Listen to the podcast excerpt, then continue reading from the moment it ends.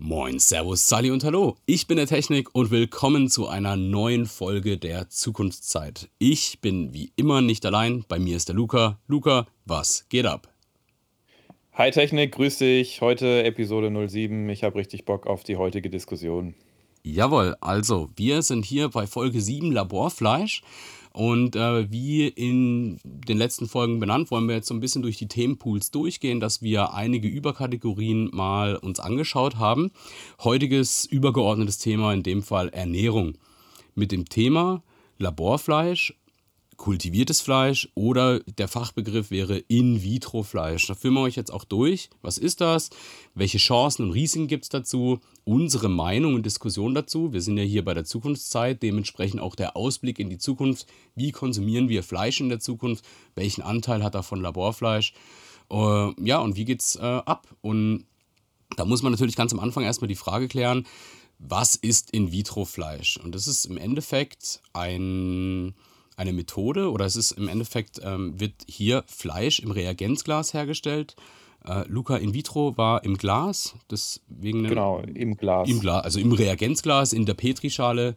Äh, brauchen wir jetzt technisch uns nicht so. Äh, auf jeden Fall ist es so, wird im Glas ähm, dieses Fleisch gezüchtet. Und das macht man, indem man ähm, Stammzellen als Grundlage benutzt, die lebenden Tieren entnommen werden. Das ist ganz wichtig. Das ist schmerz- und tötungsfrei, diese äh, Stammzellen. Ähm, und bei einer Entnahme kann man bis zu 80.000 Burger herstellen. Das ist ähm, auch ein Punkt. Aktuell ist es so, dass man eigentlich nur wirklich die, so eine Fleischzelle herstellen kann. Ähm, und ich glaube, 20.000 Zellen ergeben von der Menge her ungefähr einen Burger Patty. Da ist es auch so, dass man mittlerweile auch ähm, Fettgewebe mitzüchtet, dass es halt dem Fleischgeschmack näher kommt. Äh, was natürlich deutlich schwieriger ist, ist, dass man so jetzt richtige Steaks sich designt, wie man das ja, von einem konventionellen Tier halt kennt. Weil da ist es einfach so, das Fleisch wächst im Glas heran und äh, macht keine Bewegung mit, wie das halt ein äh, echtes Lebewesen tut. Man müsste also dieses ähm, dieses Fleisch an komplexere 3D-Strukturen mit behaften und es auch in Bewegung setzen. Ob, ich weiß nicht, ob wir dann Fitnessübungen machen müssten damit oder mit oder halt äh, also EMS, also dass man das unter Strom setzt und das dann der, der Muskel kontrahiert. Ähm, man, Technik, man nimmt in der Zukunft sein Laborfleisch mit ins Fitnessstudio und macht die Übungen da gemeinsam mit, damit so. es schön heranzüchtet. Ja. Ah, hat man dann auch zwei Trainingspläne, also einmal fürs äh, Nachmittagsmenü und einmal für sich selber. Ähm, genau, genau. vorbereitet äh, genau. Aber es ist auf jeden Fall so, es wird halt zu Beginn viel Energie mit Soja und Getreide zugeführt. Also dieses Fleisch braucht natürlich auch Nahrung. Ähm, ja, und grundsätzlich für den Geschmack ist es halt wie in echt. Das Verhältnis aus Muskel und Fett ist entscheidend. Aber grundsätzlich so passiert es. Und ähm, wie ist das Ganze entstanden? Und dann unterfüttern wir euch das auf jeden Fall noch mit ein paar Zahlen, Daten und Fakten nebenbei. Und es gibt natürlich einige ähm, Themen. Ich habe jetzt gesagt, es wird schmerz- und tötungsfrei ähm, dem Tier entnommen. Das ist leider nur die halbe Wahrheit. Aber Luca, wie, wie ging das los mit, äh, mit dem In-vitro-Fleisch? Ja, genau. Also ähm, im Prinzip basiert das Ganze ja, wie, wie, du schon sagtest, auf der Entnahme von diesen Stammzellen und daraus, darauf aufbauenden Untersuchungen. Ja. Und man hat Mitte der 90er zum ersten Mal Hygieneuntersuchungen von echten Fleischproben durchgeführt, also Stammzellen entnommen und geschaut, wie, wie keimbelastet diese Proben sind. Das war das erste Mal, dass man ähm, eben Stammzellen oder diese Ausgangszellen eben verwendet hat und die in irgendeiner Form angereichert hat, ähm, damit die weiter außerhalb von einem lebenden Organismus eben wachsen können. Ja. Ähm, das war zum ersten Mal, dass man sagen können, okay, könnte diese Biotechnologie hat da ihren Ursprung gefunden. Ähm, dieses Verfahren wurde dann ausgeweitet im, äh, bis zur Jahrtausendwende dass man äh, eben das bei Menschen auch angewandt hat.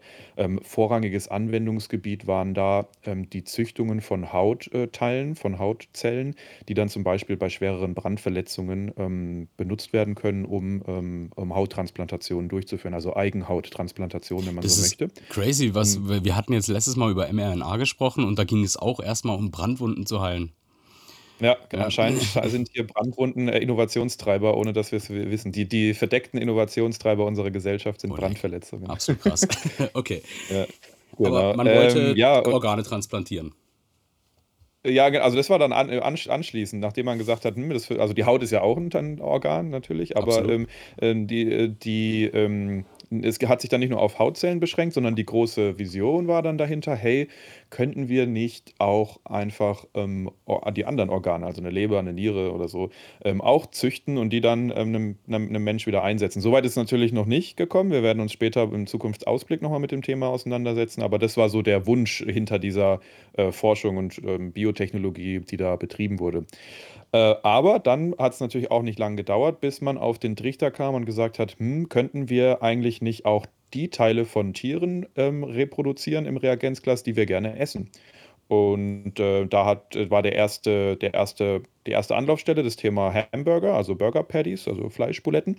Und da war es so, dass im Jahr 2013 das, der erste Laborburger ähm, hergestellt wurde. Zum absoluten also, Sonderpreis. Wurde, äh, Genau, zu einem, zu einem äh, besonders Vorzugspreis von schlappen 330.000 US-Dollar. Ähm, aber gut, äh, äh, was wichtig war zu dem Punkt, ist, es wurde die Machbarkeit wurde bewiesen. Das ist ja immer ein, ein wichtiger Punkt in der Geschichte von, von Technologien und von, von neuen Dingen einfach. Ja, äh, das wichtig ist immer, dass irgendeiner irgendwann mal zeigt, dass es überhaupt geht. Mal unabhängig von Kosten und Rahmenbedingungen. Ja, klar. So. Und das war natürlich dann die Aufgabe.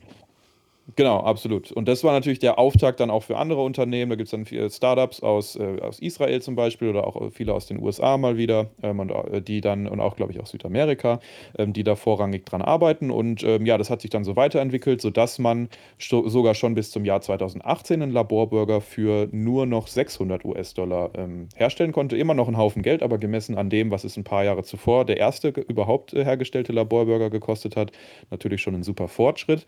Die aktuellste letzte Zahl, die ich finden konnte für den aktuellen Stand, ist, habe ich jetzt leider nicht für Burger gefunden, aber zumindest für ein Chicken Nugget. Und ein Chicken Nugget kann man aktuell, also ein Labor-Chicken Nugget, für 50 US-Dollar herstellen. Mhm. Auch natürlich noch fernab von Marktzugänglichkeit, da kommen wir später nochmal drauf zu sprechen, aber auch hier Kostensenkungen findet statt. Ähm, ein Fun Fact, äh, der, der auch ein israelisches Startup namens Aleph Farms ähm, 2019 dargestellt hat, war, dass ähm, tatsächlich Kulturfleisch zum ersten Mal unter Weltraumbedingungen hergestellt wurde. Ähm, Sinn und Zweck war da zu sagen, hey, wir können überall, wo wir wollen, jetzt Fleisch herstellen, wir brauchen nicht mehr den, die Landnutzung dafür und wir können das im Prinzip auf der ISS für die ähm, Astronautinnen und Astronauten dort auch äh, tun. Das war so ein bisschen ein, äh, mehr so ein Gag, aber zumindest war das einer der letzten Meilensteine, die, die man so aus, dem, äh, aus der Branche Laborfleisch so gehört hat. Okay, okay. Ja, ist, ich meine, die, die Diskussion ist natürlich klar, wenn man, oder die Frage ist natürlich logisch, warum brauchen wir überhaupt Laborfleisch? Wir haben doch jetzt hier auch schon Soja-Alternativen und setzen auf Bio. Äh, ich meine, man muss sich halt auch, äh, oder die Idee ist ja die, dass man sagt, ja, der Fleischkonsum, man denkt es, aber er geht, er, er wird nicht weniger. Nee, der nimmt zu. Das ist, also das ist krass. Also wenn man sich mal diese Entwicklung anschaut äh, von 1961 bis 2011, also innerhalb dieser 50 Jahren hat sich der Fleischkonsum vervierfacht. Und die Prognose ja. ist, dass es sich bis 2050 50 nochmal mehr als verdoppelt. Und ähm, wenn man sich die Zahlen rund um die ganze Landwirtschaft, rund um Viehhaltung, Futtermittelanbau anschaut, ey, da wird es dir fast schlecht. Also, oder? Ich, ich meine, die Frage ist ja wirklich naheliegend. An der Stelle, warum kann man überhaupt eigentlich noch für solche Preise und unter solchen Bedingungen überhaupt noch Fleisch kaufen? Ich ja, weiß nicht. Voll. Also, also das, äh, die Zahl, bei der einem äh, schwindlig werden kann, ist, dass im Prinzip äh, roundabout ein Drittel der gesamten Landfläche der Erde für Viehhaltung und deren Futtermittelanbau genutzt werden muss. Ja? Also ein Drittel der gesamten Landfläche der Erde. Das ist, wenn man, das müsste man jetzt mal auf einer sich für, vor Augen führen, indem man eine, eine, äh, Weltkarte nimmt und mal ein Drittel einfärbt der Landfläche, um das mhm. zu sehen, wie viel, um, um, was es da geht. Ja? Und der Rest, der dann quasi noch an fruchtbarer Fläche übrig bleibt, ne? man muss ja unterscheiden immer bei, äh, bei äh, wenn es um, um Landfläche geht, es gibt ja fruchtbares Land und nicht fruchtbares Land. Ja. Wenn, den, wenn man den, Recht, den Rest des fruchtbaren äh, Landes sich dann nochmal anschaut auf der Erde, dann besteht 45 Prozent von dieser Restfläche aus Waldfläche. Ja, das heißt, da bleibt noch ein verschwindend äh, oder ein überraschend kleiner Anteil für, die, für, für andere äh, Landwirtschaft noch übrig. Und das ist schon ja, und dann müssen eine wir auch noch sehr leben. alarmierende Zahl. Und genau. ja, gut, ja, das können wir ja auf nicht fruchtbaren Flächen äh, theoretisch. Ach so, okay, okay. Also wir reden wirklich von Landfläche, ja. die für Landwirtschaft genutzt wird. Genau, also wo man irgendwas mit anstellen kann. Ja, Mhm, mhm. Ja, und ich meine, das de dementsprechend, wenn man sich jetzt mal diese Flächen anschaut, äh, ist es natürlich logisch, dass man sich äh, die nächste Frage stellt, was hat denn das eigentlich für einen Impact aufs Klima? Und wenn wir jetzt alle nur noch Soja essen, dann wird es ja nur noch schlimmer. Aber die Wahrheit ist halt einfach, dass weltweit 20% aller Treibhausgase auf die Tierhaltung zurückzuführen ist. Und man muss natürlich noch zusätzlich sagen, ähm, Treibhausgase sind verschiedene. Man hört immer von CO2, aber äh, die Landwirtschaft, also die Tiere selber, emittieren halt wahnsinnig viel Methan. Und ähm, die Methan, pupsen und rülpsen. richtig. Und das ist so, ja. Und die Gülle und so weiter. Und ähm, da reden wir von Methan ist 25-fach äh, klimaschädlicher als CO2. Also das kommt noch on top. Und ja, das, das zieht sich einfach komplett durch. Ähm, wenn man sich halt mal, äh, äh, ja, wenn man sich diese Zahlen anschaut, wie viel Fläche drauf geht, ähm, wie viel Treibhausgase da emittiert werden. Ähm, aber und nicht nur für das Tier selber halt und auch für den Futtermittelanbau. Wir reden von Transport und so weiter. Ähm, es ist ja so, du musst, äh, es gibt ja diese Rechnungen, auf so viel Kilo Fleisch kommt so und so viel Zeug. Also nur mal hier ein Kilo Huhn aus der Massentierhaltung braucht 1,09 Kilo Soja plus Weizen, Mais und Raps. Und äh, dafür brauche ich vier, viereinhalb Quadratmeter Ackerland und da könnte ich eigentlich auch zwischen acht und neun Kartoffeln, äh, also acht äh, bis neun Kilo Kartoffeln anbauen. Also nur für die Relation. Ähm, und wenn man sich jetzt mal anschaut, was da ein Kilo Huhn braucht, äh, ist vielleicht die Info ganz wichtig, dass man sich mal überlegt, wie viel Fleisch wir denn produzieren. Und by the way, da sind wir genau bei dem Punkt, dieses Wort Fleisch produzieren, ey, da, da rollt's mir die Zehennägel hoch. Das ist wie, jetzt gehen wir in das Thema rein, aber wirklich Fleischproduktion, das finde ich, ähm, ich finde es auch so, das nimmt, das hatten wir schon mal in der Folge gesagt, wenn du heute in den Supermarkt reinläufst ähm, und durch so eine Fleischtheke rennst und alles ist wunderbar verpackt, du hast überhaupt keine emotionale Beziehung zu dem Tier und kannst auch wertschätzen, was das eigentlich bedeutet, dass du da Fleisch in der Hand hältst. Und ich finde, wenn man über dieses Thema spricht und sagt Fleischproduktion, dann klingt es für mich so industriell statisch, so, ja, es ist, äh, ich meine, ich produziere doch kein Fleisch, ich drücke nicht auf eine Maschine und sage, yes, da kommt ein Kilo Rinderhack raus. Das ist ein Tier, das züchte ich, äh, fütter es, pflege es, wenn es jetzt nicht ganz so beschissen gehalten wird und äh, dann bringe ich es um zerleg's, verpack's und verschick's. Und ähm, das ist halt einfach krass. Und wenn man sich jetzt, pass mal auf, jetzt kommen die richtig Hämmerzahlen. In Deutschland essen wir pro Kopf etwa 60 Kilo Fleisch im Jahr. Um diese 60 Kilo zu essen, muss ich 89 Kilo töten. Also 89 Kilo ist der Fleischverbrauch pro Kopf in Deutschland. Das heißt, auf uns alle gerechnet bringen wir jedes Jahr 3,6 Millionen Rinder um, 18,6 Millionen Enten, 100 Millionen Schafe, 60 Millionen Schweine. Und dann ist mir fast vergangen 632 Millionen Hühner. Das ist heftig, Mann, ja, auf jeden Fall. Hey, Das also mal so vor Augen zu haben. es gibt überhaupt keine Frage, dass wir Alternativen brauchen. Weißt du, und das ist halt einfach, wir kommen gleich zu Chancen und Potenzialen, aber wenn man sich einfach anschaut, was für Chancen und Potenzialen in so Laborfleisch steckt, ich meine, da ist auch viel Kritik noch möglich, aber die Ausgangslage ist ja so krass, weißt du, wir reden da nur mal so, die größten äh, Landwirtschaftsbetriebe für Fleischproduktion und Milchproduktion erzeugen mehr Treibhausgase wie alle Ölfirmen der Welt. Mhm. Ja, ähm, und de dementsprechend sind auch Prognosen dann, wenn man das Ganze mit äh, eben dem versucht, quasi diesen Fleischkonsum und diesen Fleisch, diese Fleischnachfrage mit Laborfleisch abzudecken, dann äh, gehen Prognosen aktu aktuell davon aus, wenn man das machen würde, dass einfach 99% weniger Land und 90% weniger Wasser benötigt wird, um die gleiche Menge Laborfleisch herzustellen.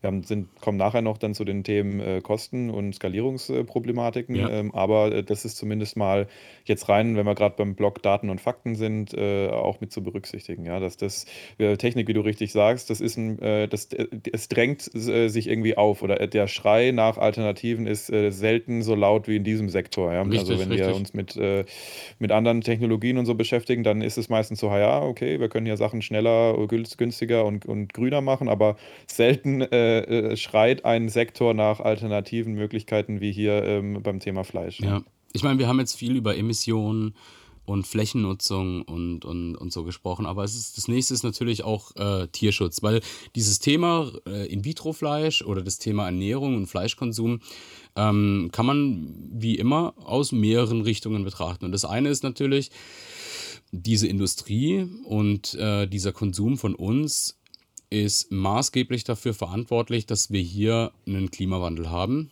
ähm, dass sich die Welt verändert, äh, dass wir Regenwälder roden für Futtermittel für die Tiere, dass wir ähm, aber wahnsinnige äh, Flächen benutzen und Wasser verbrauchen für dieses Fleisch. Aber in dieser Menge ist natürlich Tierschutz unmöglich. Absolut unmöglich. Ja, und das nächste ist natürlich noch Tiertransport, weißt du? Das ist ja nicht so, dass äh, es gibt auch viele Steak-Restaurants und so weiter, nur mal als Beispiel, äh, die bewerben da mit argentinischem Fleisch, brasilianischem Angus oder, oder argentinisches Angus, ist jetzt gerade egal, auf jeden Fall äh, wird da wirklich e-, explizit davon gesprochen, dass das halt Fleisch von Übersee ist. Und ähm, das ist ja dann das nächste, wie, über welche Strecken wir Fleisch produzieren. Und das passiert auch im kleineren Maßstab. Wenn du jetzt in einen, in, einen, in einen Supermarkt reinrennst und schaust dir regionale Produkte an und hinterfragst dieses regional mal, bedeutet es um diesen Markt ein Umkreis von 180 Kilometer. Das heißt regional. Also 180 mhm. Kilometer finde ich auch weit.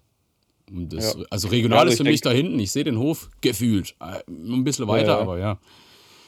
Ich denke, da sind wir uns recht einig, dass eigentlich ähm, Tierschutz mit und, und Massentierhaltung in der Form, wie es aktuell stattfindet, äh, nicht vereinbar ist. Also mhm. dass wir, wenn es wirklich um die um den Industrie, industriellen ähm, Fleischbedarf, also herkömmlichen Fleischbedarf, ähm, wenn es darum geht, dann hat da Tierschutz keinen kein Platz. Das lässt sich nicht vereinbaren. Ja, also das muss, ähm, da, da, müssen andere Wege gefunden werden, sowohl bezüglich dem herkömmlichen Fleisch als eben dann auch durch äh, Fleischersatzprodukte. Es gibt ja auch den den nicht tierischen Sektor, also den Fleischersatzprodukte, die, ähm, die gar nichts mit, äh, mit Gewebezellen und so zu tun haben. Also jetzt, wenn wir über ähm, äh, Soja zum Beispiel sprechen.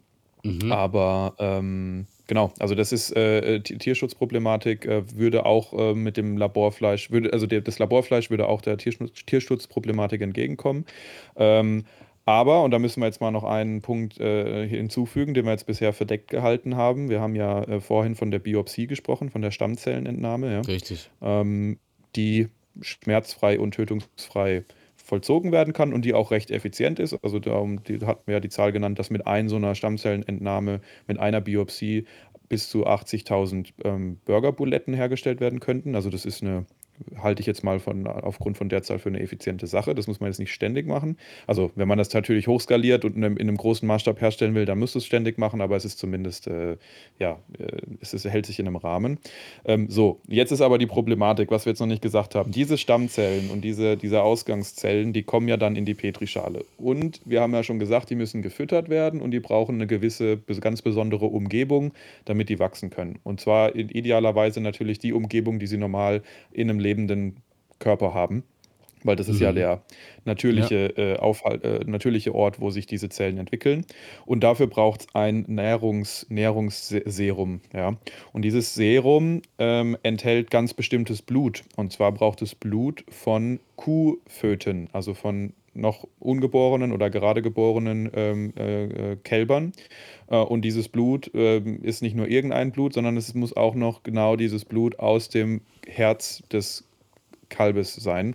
Ähm, das äh, muss dort entnommen werden und äh, weil eben diese Rahmenbedingungen, die die Zelle braucht, nur dort gegeben sind. Das ist ein recht heftiger Prozess, wie Techniker und ich feststellen mussten. Ja, also ähm, da wird quasi das Muttertier, das hochschwangere, das Muttertier, was kurz vor der Geburt steht, wird getötet. Äh, der lebende lebende Fötus wird aus der, aus der Gebärmutter ähm, äh, entnommen, wird entnabelt und äh, dann wird, ein, wird eine große Spritze direkt ins Herz von diesem Fötus ge, äh, gesetzt und da wird dann bis zu einem halben Liter Blut entnommen.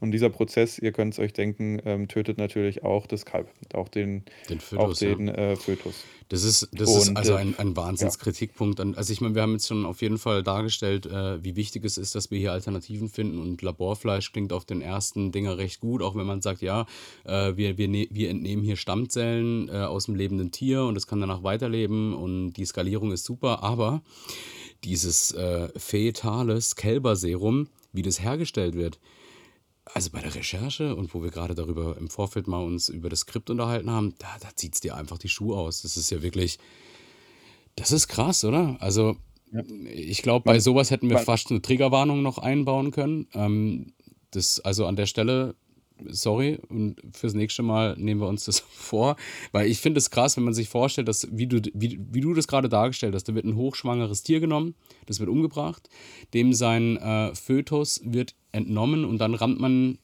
so brutal es klingt, dem eine, eine Spritze ins Herz, entnimmt dieses Blut und daraus wird dieses Serum hergestellt.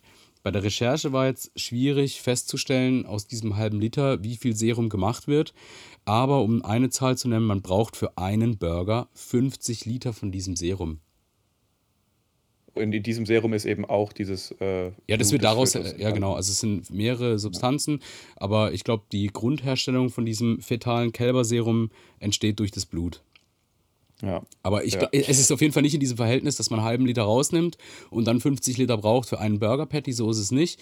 Man kann äh, dieses, aber, aber dennoch, Stand heute werden ähm, zwei Millionen Tiere auf diese Art getötet. Jährlich.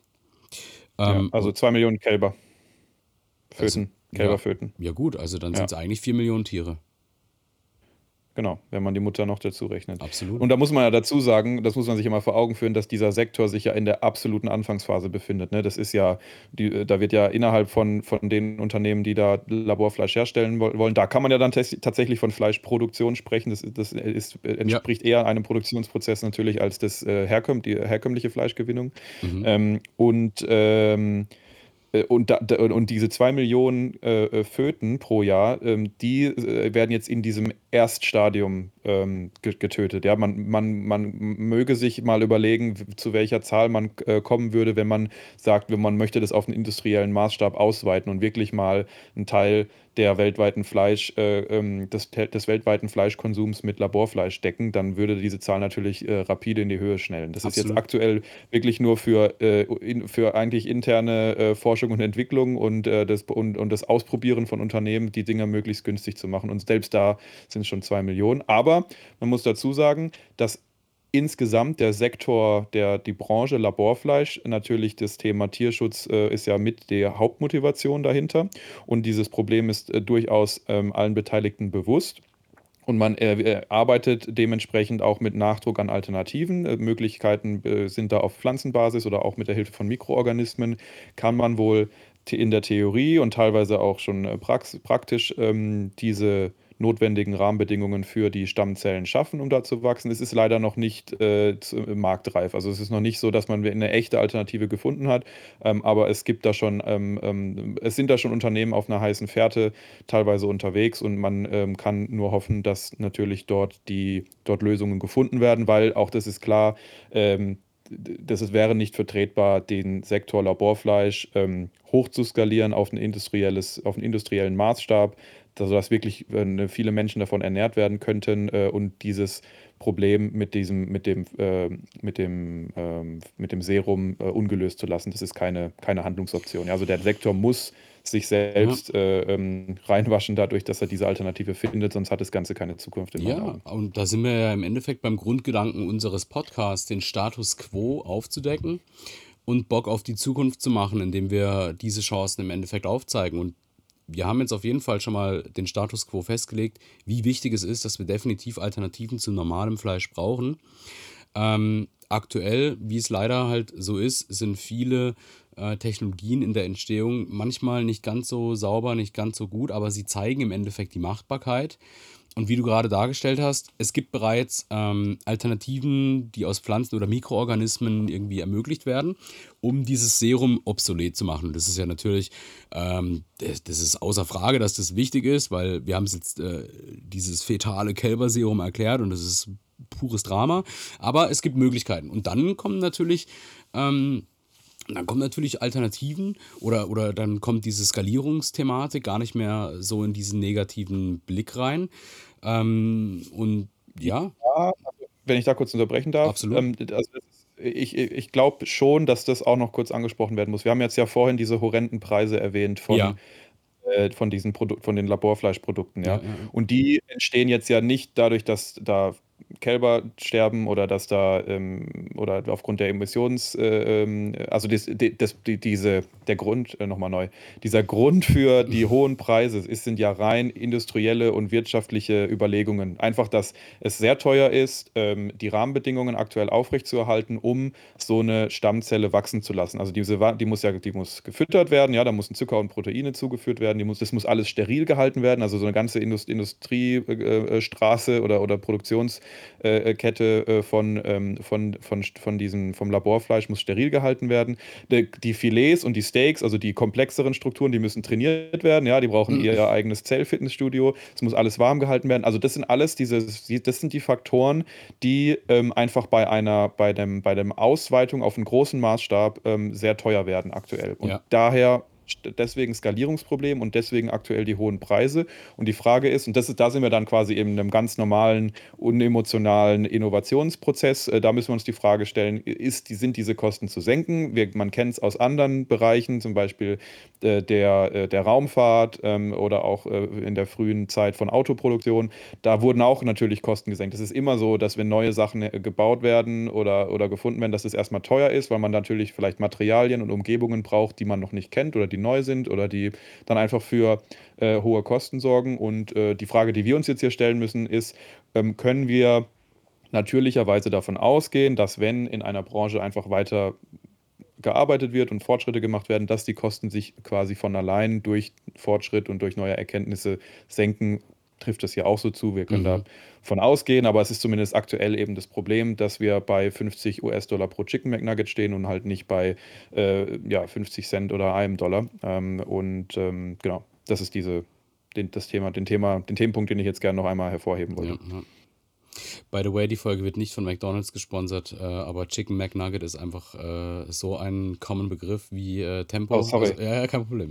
Habe ich McNugget gesagt? ja, ja, ah, fuck, ich wollte, ich wollte, ich wollte ja, also aus dem Vorfeld haben wir ein Chicken Nugget. Ein Chicken Nugget. Ja, ein Chicken Nugget. Genau, haben sorry. wir im Vorfeld ja schon ein paar Mal gesagt, ey, diese Folge wird gesponsert von McDonalds. Da, da, da, ähm, ja, ja. Äh, aber absolut, genau, da sind wir jetzt an diesem Punkt, dass man jetzt ähm, in diesem Standard oder in diesem, in diesem typischen Innovationsprozess ist, wo dann Stück für Stück äh, Kosten gesenkt werden und äh, Skalierung hochgehoben, also die Produktionsmenge auch hochgefahren werden kann.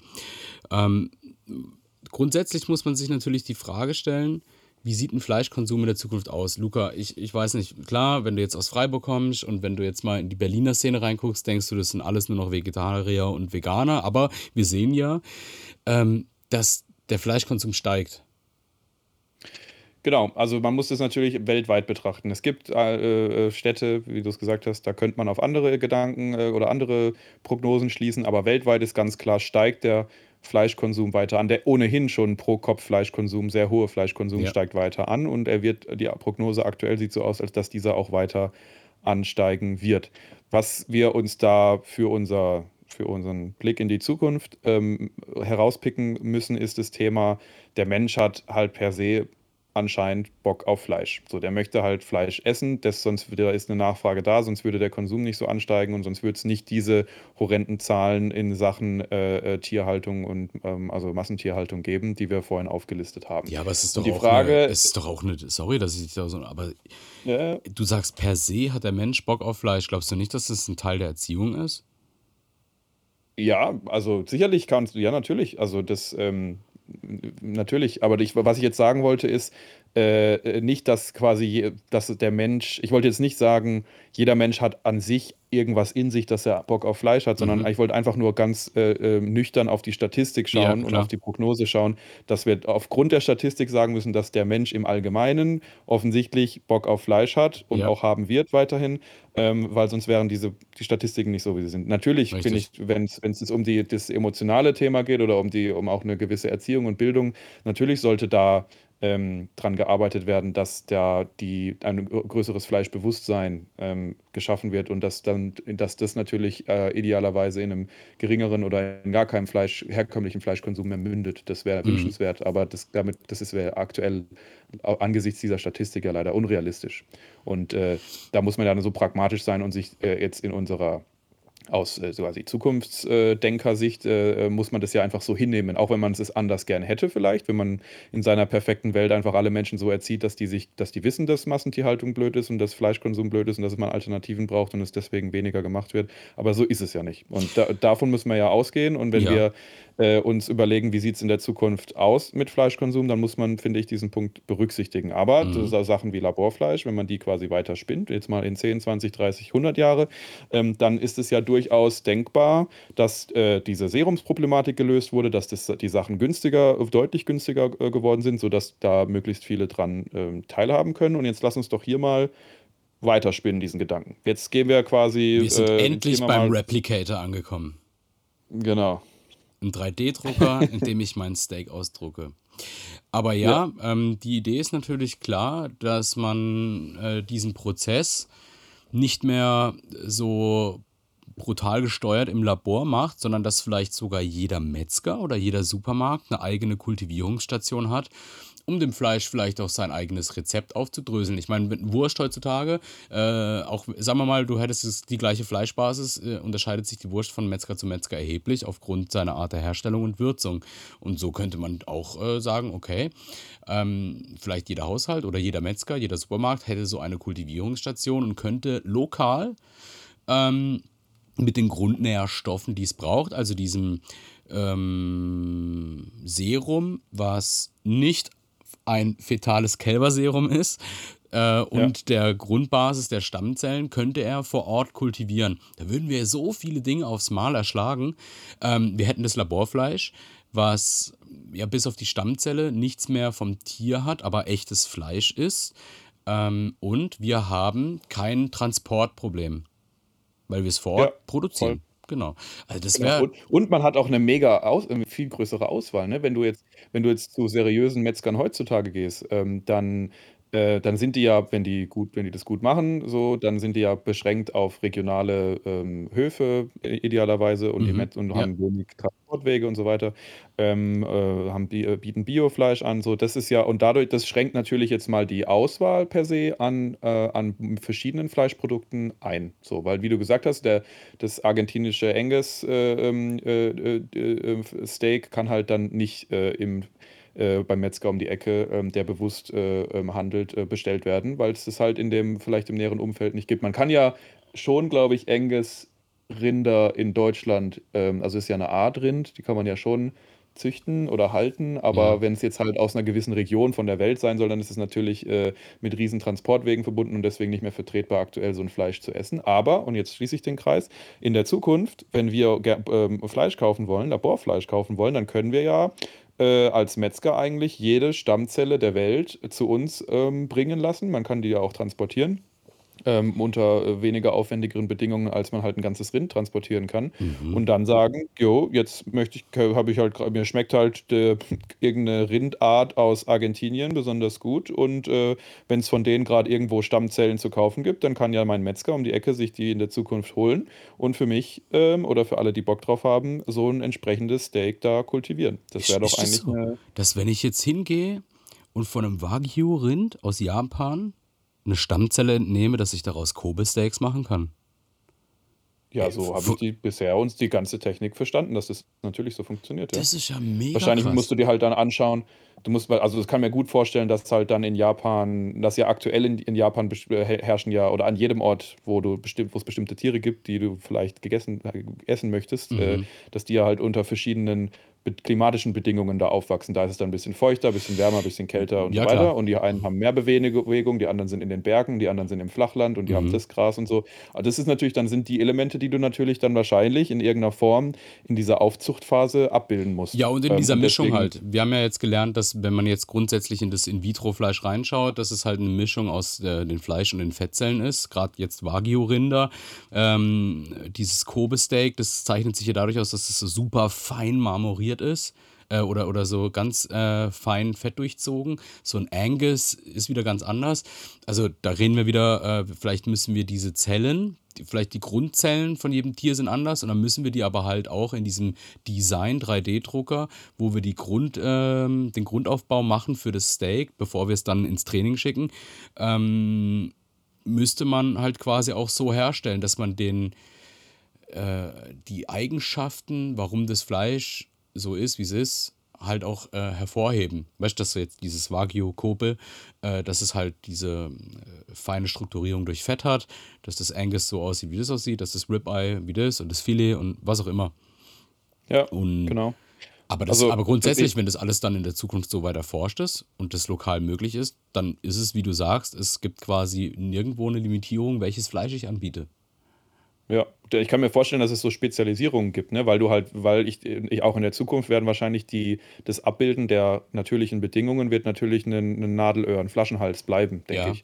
So, dann, dann wird es halt Metzger geben, die spezialisieren sich dann auf einen Ribeye aus der und der Gegend, weil die halt genau diese Bedingungen in der Aufzucht äh, abbilden können. Und andere, die haben dann vielleicht diese japanische Variante im Angebot. Okay, klar. Ähm, so, so dass es, je nachdem, was auf, wie halt, ne, also das öffnet natürlich äh, rein kulinarisch eine, eine, eine riesen Speisekarte auf einmal für alle Menschen der Welt, äh, ähm, so in der Zukunft äh, da Laborfleisch zu genießen. Mhm. Eigentlich eine coole Vorstellung. Und bei Los Pollos Hermanos kriege ich dann Designed Chicken nach meinem Gusto. Genau, ja. genau. Inklusive äh, äh, äh, Drogenhandel.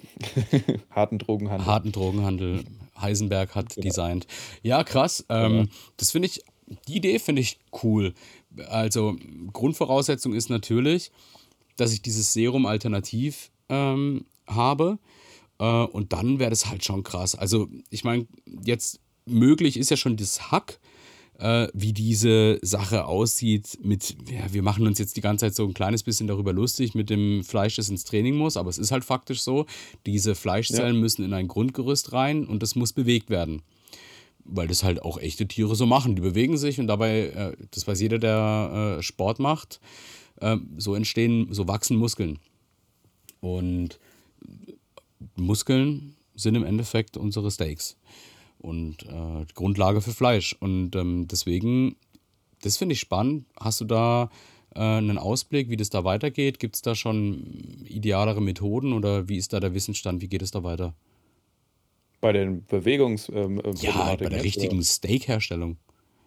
Ja, äh, nee, weiß ich, weiß ich auch nicht mehr drüber. Also ich weiß, ich habe jetzt noch nicht, bin noch nicht auf das Laborsteak gestoßen. Also die, dadurch, dass er auch viel äh, erneut von diesen Innovationsprozessen sich in den USA abspielt und da halt der Burger das Haupt, äh, ähm, äh, die, die, die, die Hauptdelikatesse ist, mhm, ja. ähm, wird da viel dran geforscht und das ist halt dann das Hackfleisch. Und das, ähm, ja, also bisher weiß ich nur dazu, dass das halt deutlich komplexer ist, wie wir es gesagt haben. Und ähm, da man ja jetzt aktuell ähm, kann ich mir vorstellen, dass die Motivation dahinter erstmal ist, die einfachen Dinge günstig und gut zu machen. Und du kannst halt mit Burger schon sehr viel abdecken, sehr viel Fleischkonsum abdecken in den USA.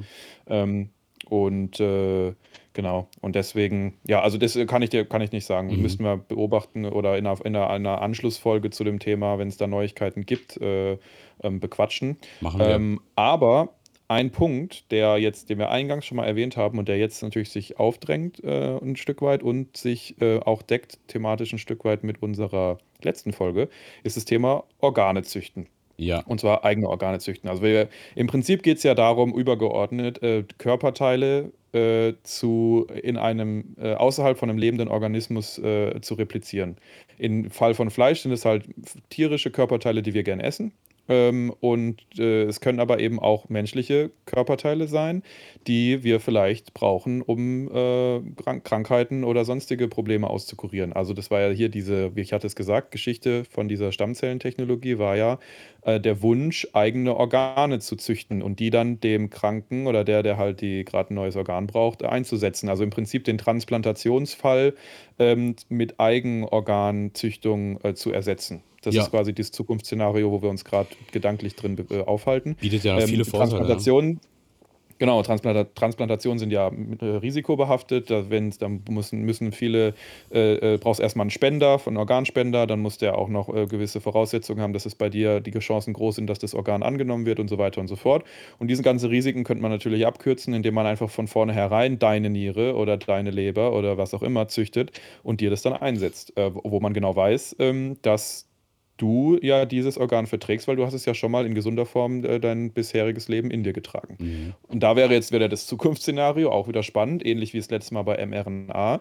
Äh, ja, hier Alkoholiker hat halt äh, sich die Leber ähm, zerschossen im, äh, aufgrund seines Lebensstils, braucht jetzt eine neue und geht ins, äh, zum Arzt und äh, dann werden Stammzellen entnommen und es wird über einen gewissen Zeitraum seine Leber repliziert und ihm dann eingesetzt. Ist das ein Zukunftsszenario, mit dem wir uns anfreunden müssen, Technik? Was meinst du? Ja, das ist jetzt natürlich äh, ein krasses Beispiel. Da würdest du ja sagen, ja, äh, wir können alle süchtig sein. Ähm, ich meine, Alkoholsucht hat natürlich noch viele weitere Probleme, äh, die mitkommen, aber richtig ähm, theoretisch könnte man so Leuten, die kaputte Organe haben, wieder helfen. Aber ich meine, den Status haben wir ja heute auch. Auch ein Alkoholkranker, der eine kaputte Leber hat, der kann sich ja auf so eine Spenderwarteliste setzen.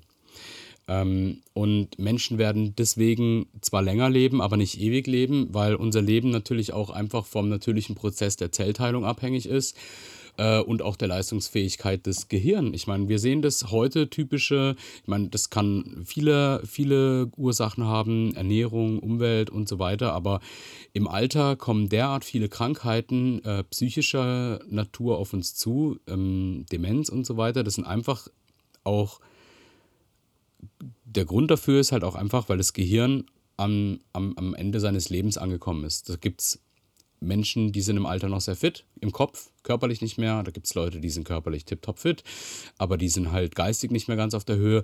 Da, da, da gibt es limitierende Faktoren. Ein Mensch kann, äh, da müsste es eine Idee geben. Das wäre eine coole Folge mal, ähm, die wir uns überlegen könnten. Was, was sind denn bekannte, aktuelle limitierende Faktoren, um länger zu leben?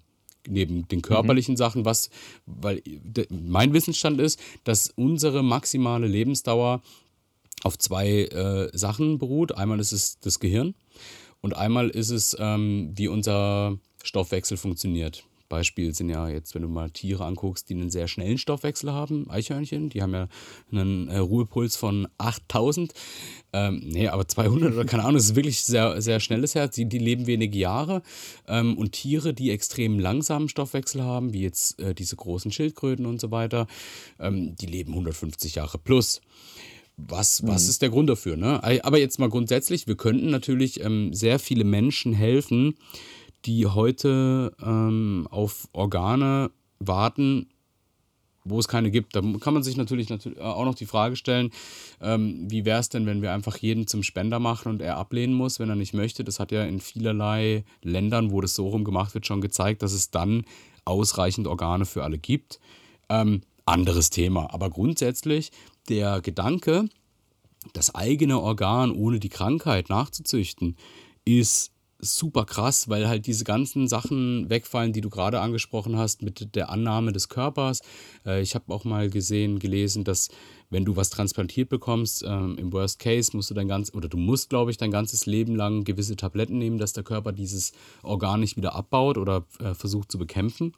Also es ist mhm. neben der Verfügbarkeit von Organen natürlich die Transplantation selbst und auch die ähm, die Annahme durch den Körper extrem schwierig. Und ich glaube, der Körper, wenn er, er weiß ja eigentlich nicht, dass es das andere ist, weil es ist ähm, von der, vom, vom Grund her, ist es eine Kopie von deiner Sache. Ja, es muss ja noch angeschlossen werden, äh, Ja, nicht klar, medizinisch natürlich. ausgedrückt. Ja, Muss ja richtig. die Kabels noch dran machen. Ja, richtig, genau. Aber ja, da Ja. kommt vieles dazu. Und das finde ich spannend. Also, das würde ich schon sagen, dass man aus dieser Technologie diese Sachen weitermachen kann. Spannend. Ich, ich, äh, das ist für mich aber immer noch so krasse Science Fiction. Ich kann mir vorstellen, dass man gewisse Dinge drucken kann und die Zellen machen viel von selber. Aber nimmer so was Komplexes wie ein Herz, weißt du, mit verschiedenen. Ein Herz ist ja nicht einfach nur ein Muskel, da hat sehr viele Faszien, Sehnen drin und so weiter. Ich weiß nicht, ob Faszien jetzt richtig war, aber äh, die Herzklappen und so, das ist extrem komplex. Ich weiß nicht, ob man sowas so drucken kann oder vielleicht gibt es dann so ein Hybrid, dass der ganze Muskelanteil des Herzens äh, wächst aus deinen Stammzellen und ich mache dann künstliche Herzklappen rein und so. Also, brutal verrückt auf jeden Fall. So ein modulares Herzsystem quasi. Ja, ja, es ist, äh, Aber das ist spannend. Also, das ja. ist ich finde, das macht schon also, wir haben ja gesagt, wir wollen ja Lust auf Zukunft machen und ich Mhm. finde, da bekomme ich schon also, jetzt gerade bezüglich natürlich vorrangig, weil ich, äh, ähm, äh, natürlich gerne esse, ähm, äh, Bock auf habe ich natürlich Bock auf, äh, 'ne größere Speisekarte mit gutem Gewissen auch, ne, ohne Mhm. ohne, äh, das Tierwohl zu gefährden oder das Klima zu belasten. Äh, das ist natürlich eine schöne Vorstellung und klar, wenn man das Organthema ist so ein bisschen schwieriger zu greifen, ähm, aber auch das, ähm, macht Lust auf mehr, ähm, und wenn wir uns schon diese Fragen stellen, Technik, auf, äh, Lust auf die Zukunft machen, dann, kommt natürlich auch ganz schnell unser Thema Zukunftsscore um die Ecke Absolut. Äh, Absolut. den wir heute auch heute natürlich wieder äh, vergeben wollen. Mhm. Das, äh, und heute drehen wir es mal um. Heute frage ich dich mal zuerst, Okay.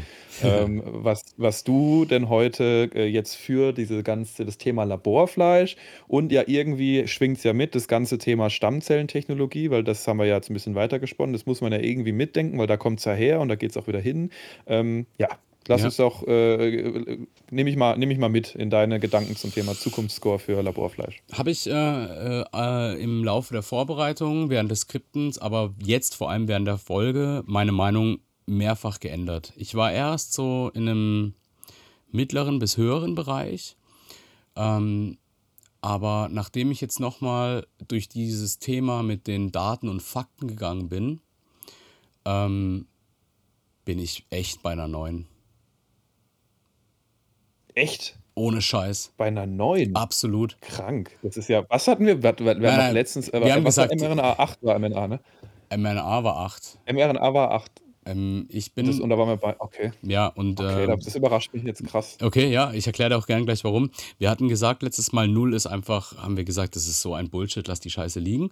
5 war, als nochmal als Recap, war Hyperloop, weil es so viel Gutes hatte, aber ja, schwierig, alles stehen und liegen lassen. Es gibt so viel gute Alternativen. Äh, und 10 war für uns, das, ähm, keine Ahnung, muss alles aufs Mal können, irgendwie Krebs heilen und Hunger auf der Welt. Und aber für mich kommt dieses Laborfleisch so nah da dran, deswegen bin ich bei der 9. Ähm, Gründe. Gründe dafür sind mannigfaltig. Die Sache ist einfach die. nee, jetzt mal hands down. Wenn ich mir das Thema anschaue mit der Emittierung von Treibhausgasen durch die Tiere, durch die Viehhaltung, durch den Futtermittelanbau, die Rodung der We äh, Regenwälder, äh, es gibt eigentlich fast, also wirklich, wir, meine Frau und ich, wir tun nur noch Biofleisch kaufen oder hier nebendran gibt es einen Metzger, der hat sogar äh, aus einem Schwarzwaldhof, wo alles Demeter-Qualität hat, ähm, da musst du dich anmelden und dann ist äh, Montag Schlachttag und am Dienstag kannst du das holen. Und wir, wir, wir essen da auch nicht viel und ähm, wirklich, also ich, wir versuchen sehr, sehr bedacht Fleisch zu essen, nicht übermäßig zu konsumieren, weil es einfach, ähm, was bei mir im ersten Gedanken aber mehr mitschwingt, ist das Thema Tierwohl. Und ja, es ist halt trotzdem, ähm, wir werden mit Bio nicht die Welt ernähren können. Ähm, und diese Massentierhaltung macht aus den genannten Gründen, die wir jetzt die mit dieser Folge auch gefüllt haben, so wenig Sinn. Und die Technik ist da, ähm, sie hat einen hohen Kritikpunkt, das ist dieses äh, fetale Kälberserum. Ähm, und deswegen bin ich bei der neuen, weil man muss sich da reinstürzen, dieses Serum zu synthetisieren oder aus Pflanzen oder Mikroorganismen eben herzustellen, dass man da eine Alternative für hat, dass man nicht diesen Weg gehen muss, der ja äh, eigentlich bestialisch ist. Ähm, aber ganz im Ernst, schaut euch einfach mal Dokus an, wo irgendwelche Organisationen in Massentierhaltungsbetrieben reingehen, wie dort die Tiere gehalten und auch getötet werden. Da ist ein, wirklich, so krank das klingt, da ist eine Nadel in einen ungeborenen Fötus zu rammen, noch fast human weil es das nicht mitkriegt, ne?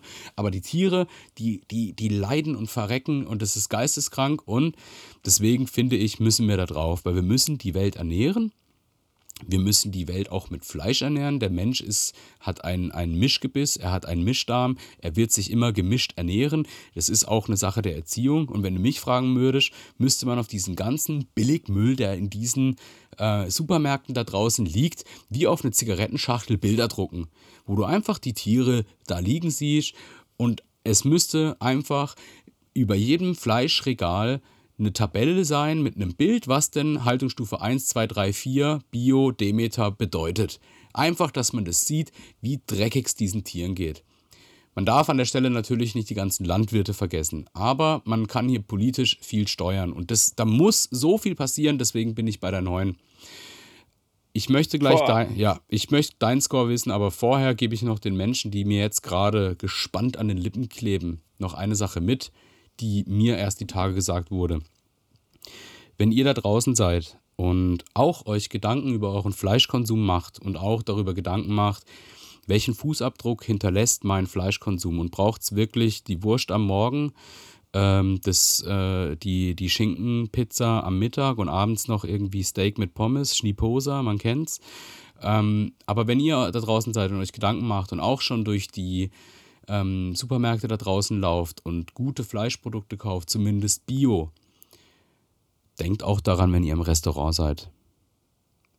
Wenn ihr in ein Restaurant geht und euch lacht ein Stück Fleisch an, ähm, tut euch nicht vor dieser Frage scheuen, den Kellner mal zu fragen, ob sein Fleisch, welches auf der Karte ist, aus tierfreundlicher Produktion stammt. Weil, wenn wir niemals äh, unsere Wirte da draußen fragen, woher sie denn ihr Fleisch haben, werden sie es auch nicht hinterfragen, weil in the end, es geht auch um Gewinn. Ähm, einige legen auf äh, gute Qualität Wert, da bin ich dabei, aber die meisten oder viele, ähm, ich möchte jetzt da niemanden zu nahe treten, aber ich denke, die viel, viele gehen in die Metro und kaufen dort ähm, im Großhandel die Sachen ein. Es gibt wie immer Ausnahmen, die die Regel bestätigen, aber fragt doch einfach mal nach und beißt auch mal in den sauren Apfel äh, und äh, bestellt die fleischlose Variante, weil ja, das ist auch wieder so ein Thema, da kommt es auf jeden an. Weil denkt dran, ihr da draußen in Deutschland esst jedes Jahr 60 Kilo. Ähm, ihr esst fast so viel, wie ihr wiegt. Jedes Jahr an Fleisch.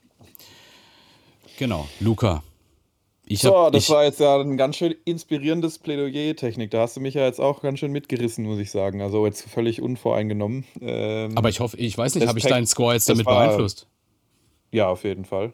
natürlich, natürlich. Wir, wir, sind doch hier ein Zukunftsteam, das natürlich okay. so auch gedanklich zusammenarbeitet. Nee, aber Respekt, sehr schöne Worte. Also das könnte man so, so ausschneiden und einfach mal äh, äh, in, der, in die Welt hinaus senden, unabhängig jetzt von unserem Podcast. Hoffe ich doch. Also an alle da draußen teilt diese Folge. Jawohl, genau, ja. genau. Aber jetzt ähm, dein Score. Ja, also ich bin ja äh, ein Technologieoptimist, wie du wahrscheinlich auch. Also ich bin, das, damit meine ich, dass ähm, wie ich davon überzeugt bin, dass, viel, dass wir viele Probleme, die wir aktuell haben, durch Fortschritt und Technologie auch lösen können. Ja, dass das da einen wichtigen Teil zu beiträgt, sicherlich nicht ausschließlich. Viel bedarf auch des Umdenkens und des Umhand an Handelns, aber die Technologie kann da ähm, einen, äh, den, einen entscheidenden äh, Faktor ähm, darstellen. Deswegen sind wir ja hier im Podcast auch unterwegs. Und ähm, genau, das ist so ein bisschen diese, diese Grundthematik, auch jetzt in Sachen Klimakrise vor allem äh, natürlich, äh, diese Thema, dieses Thema äh, Verzicht versus Fortschritt. So, das muss, das ist so ein gern, gern behandeltes, äh, äh eine gern, gern behandelte Dynamik. Und äh, da gibt es die einen, die sagen, ja, wir müssen äh, einfach uns zurücknehmen, verzichten, weniger reisen, weniger Fleisch essen, weniger alles. Äh, dann haben wir da also die Dinge im Griff. Und dann gibt es andere, die sagen, ja, nee, aber das hat doch was mit Lebensstandards und Komfort zu tun und Wohlstand zu tun. Das kann man mhm. doch nicht wieder abgeben. Äh, es muss doch da andere Mittel geben. Und das ist, finde ich, genau gegen diese, in diese zwei Lager kann halt Technologie einen wichtigen Punkt bringen. Und ich bin tendenziell auch niemand, der gerne alles über Verzicht löst, weil dann kommt man irgendwie in so eine Abwärtsspirale und ist irgendwann wieder im, in der Steinzeit angekommen und lebt in Höhlen, so überspitzt ausgedrückt, aber das finde ich auch nicht richtig. Ähm, so, und da ist natürlich Laborfleisch, ähm, äh, sticht da für mich genau in diese Sparte. Man könnte einfach kein Fleisch mehr essen, aber wir haben schon gesagt, viele haben halt auch Lust auf Fleisch. Ich habe auch regelmäßig Lust auf Fleisch, ähm, du, du, auch Technik und ähm, da braucht es dann halt irgendwie eine, eine, Lösung für, wenn man jetzt halt nicht irgendwie ein, äh, wie es man eigentlich das konsequenterweise machen sollte, einfach kein Fleisch mehr isst. Ähm, und da denke ich, ist Laborfleisch einfach eine, eine super Gelegenheit, diesen, diesen Konflikt aufzulösen. Ähm, und ja, also ich gebe, jetzt habe ich lange rumgequatscht, ich gebe dem Ganzen eine 8. Mhm, ähm, okay. Einfach weil ich mir gedacht habe, die, wir hatten bei mRNA hatten wir, hatten wir gar keine, eigentlich keine wirklichen Nachteile und haben da den entsprechenden Score gegeben. Und hier gibt es noch ein, zwei Nachteile, die noch gelöst werden müssen. Wir gehen davon aus, dass das, wir hoffen natürlich und gehen davon aus, dass das klappt, aber sie sind de facto jetzt noch da. Das heißt, ähm, das ist natürlich, äh, entspricht aber auch deiner Argumentation. Du sagst, du gibst dem den neuen, damit da viel direkt dran gearbeitet wird und damit logischerweise ja auch die Probleme daran gelöst werden. Gut, das ist so ein bisschen dann ein Paradoxon, aber ja. Äh, ich habe dem auch einen tendenziell hohen Score ähm, verliehen in dem, ähm, in dem Ding.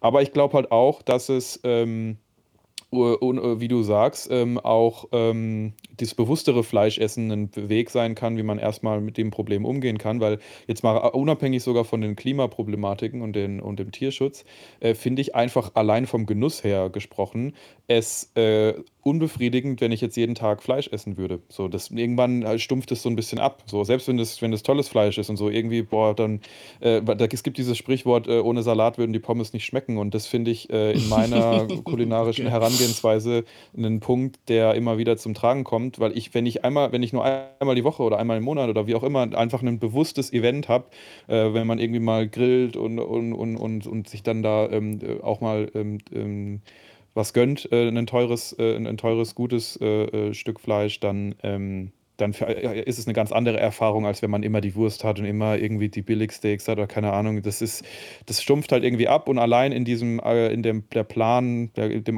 persönlichen kulinarischen Plan kann das schon sich wiederfinden. Und ähm, genau, deswegen glaube ich, es gibt auch andere Umdenkungsmöglichkeiten, aber wir haben alle die Statistik gesehen, der Fleischkonsum steigt, dafür braucht es Lösungen, dafür ist Laborfleisch da, deswegen braucht es einen tendenziell hohen Zukunftsscore, da bin ich bei dir. Ja. Und äh, ja, freue mich drauf, aus der Branche in Zukunft mehr zu hören und äh, zu schauen, ob unsere Zukunftsprognosen, die wir angestellt haben, äh, tatsächlich wahr werden können. Absolut. Ähm, ich fand deinen äh, psychologischen Aspekt, den du in deine Bewertung mit eingebracht hast, auch ziemlich cool. Ähm, ja, aber ich bleibe auch, äh, äh finde auch die 8 gut und auch ähm, den, den Aspekt im Verhältnis zu mRNA. Für mich ist einfach die Dramatik größer, deswegen bin ich bei der 9. Aber krass, ja, aber dann sind wir beide auf jeden Fall dabei, dass wir sagen, ähm, Fleischkonsum aktuell, wie er heute ist, sehr hinterfragbar und In-vitro-Fleisch gibt uns absolut ähm, etwas an die Hand, wo wir viele, viele Probleme da draußen lösen können. Und Leute, wenn ihr auch der Meinung seid, dass andere Leute darüber erfahren sollten, teilt diese Folge. Ähm, bewertet uns. Ihr ähm, könnt allen euren Leuten erzählen, dass sie uns überall hören können. Wir sind jetzt auf äh, wirklich vier, fünf Plattformen mittlerweile. Also es sollte kein Problem darstellen, unseren Podcast zu hören. Teilt ihn. Ähm, wenn ihr wenn ihr ein potenzielles Thema äh, noch habt, über was wir sprechen könnten, kontaktiert uns. In den Show Notes findet ihr alles. Ich danke euch fürs Zuhören. Das ist ein Herzensthema gewesen. Wir haben das heute abgehandelt. Ich hoffe, wir haben das Thema ähm, so umfassend, wie es geht, so knapp, wie es, äh, wie es möglich war, äh, umfasst und freue mich auf die nächste Folge. Liebe Leute, stay tuned in der Zukunftszeit.